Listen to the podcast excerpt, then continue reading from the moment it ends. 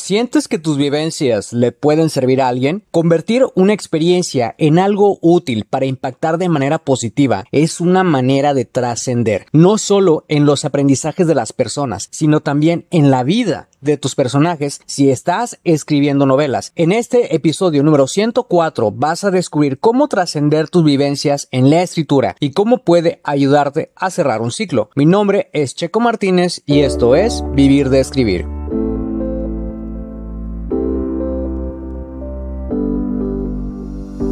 Escribí mi primer libro a los 27 años y estaba listo para publicarlo.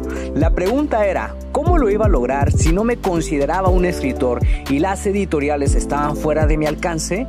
He creado este podcast para darte las respuestas que necesitas y las estrategias para lograrlo y asimismo compartirte mis fracasos, aprendizajes y éxitos como autor publicado y emprendedor. Si tienes un mensaje que compartir con el mundo y quieres convertir tus conocimientos, ideas e historias en un libro que la gente lea, sígueme mientras construyo una vida de la escritura. Mi nombre es Checo Martínez y bienvenidos a Vivir de Escribir.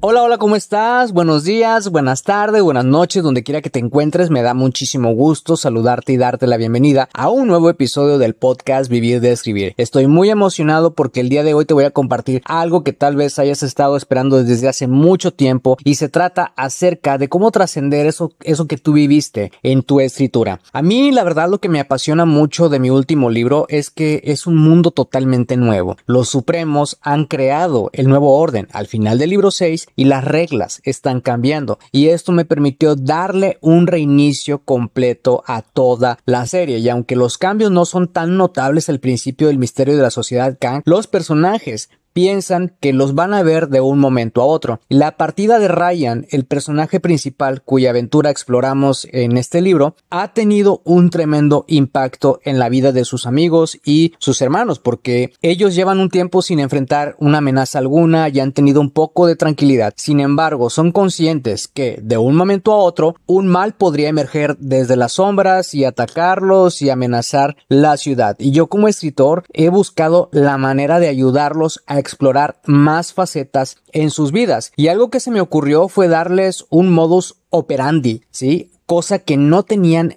con anterioridad. Los ciudadanos de Terransmullen fueron testigos de los eventos más bizarros y más catastróficos al final del libro 6 y eso pudo llevarlos a descubrir cosas para las que no estaban preparados, como la existencia de la magia, siendo más específico. Los protectores estaban preocupados de las repercusiones que estos eventos puedan tener en la vida de los ciudadanos al principio del libro número 7. Entonces ellos buscaron la forma de poder solucionar esto en caso de que se llegase a presentar alguna problemática. Así que los hermanos Warren y Tyler idearon un sistema para captar problemas que les permita escuchar de primera mano las experiencias paranormales de las personas, en especial de los estudiantes de la Universidad de Terrasmullen. A lo largo de mi carrera como autor he vivido experiencias de todo tipo y me di a la tarea de convertir una de ellas en algo útil para los personajes. Y la verdad no quiero entrar más en spoilers aquí porque tal vez te arruine la historia, pero creo que esto es lo más divertido que puedes hacer como autor. Además, la escritura debería ser divertida, ¿no? Creo que convertir una experiencia en algo útil para tus historias también es una forma de cerrar ciclos. Puedes transformar algo negativo en algo positivo si tú lo ves de esa forma. Por ejemplo, en el 2021 yo tomé ciertas decisiones en lo que respecta a mi vida profesional y la escritura también me ha ayudado a darle un cierre de alguna forma. Si escribes no ficción, lo mejor es compartir la experiencia como tal, porque eso te va a ayudar a trascender en los aprendizajes de las personas. Tu historia real te permite conectar al nivel personal con ellas y entenderán que no están solas en el camino. Pero cuando estás escribiendo una novela, debes buscar la forma de trascender una experiencia, algo que te inspire, te haga sentir pleno y sea útil para tus personajes. Puede ser una herramienta de trabajo, una experiencia con un cliente, la rutina diaria, etc. Por ejemplo, yo te voy a ser sincero, yo soy fanático de la serie animada, de los videojuegos de Pokémon desde el 1999, es decir, desde que tenía 13 años, y he usado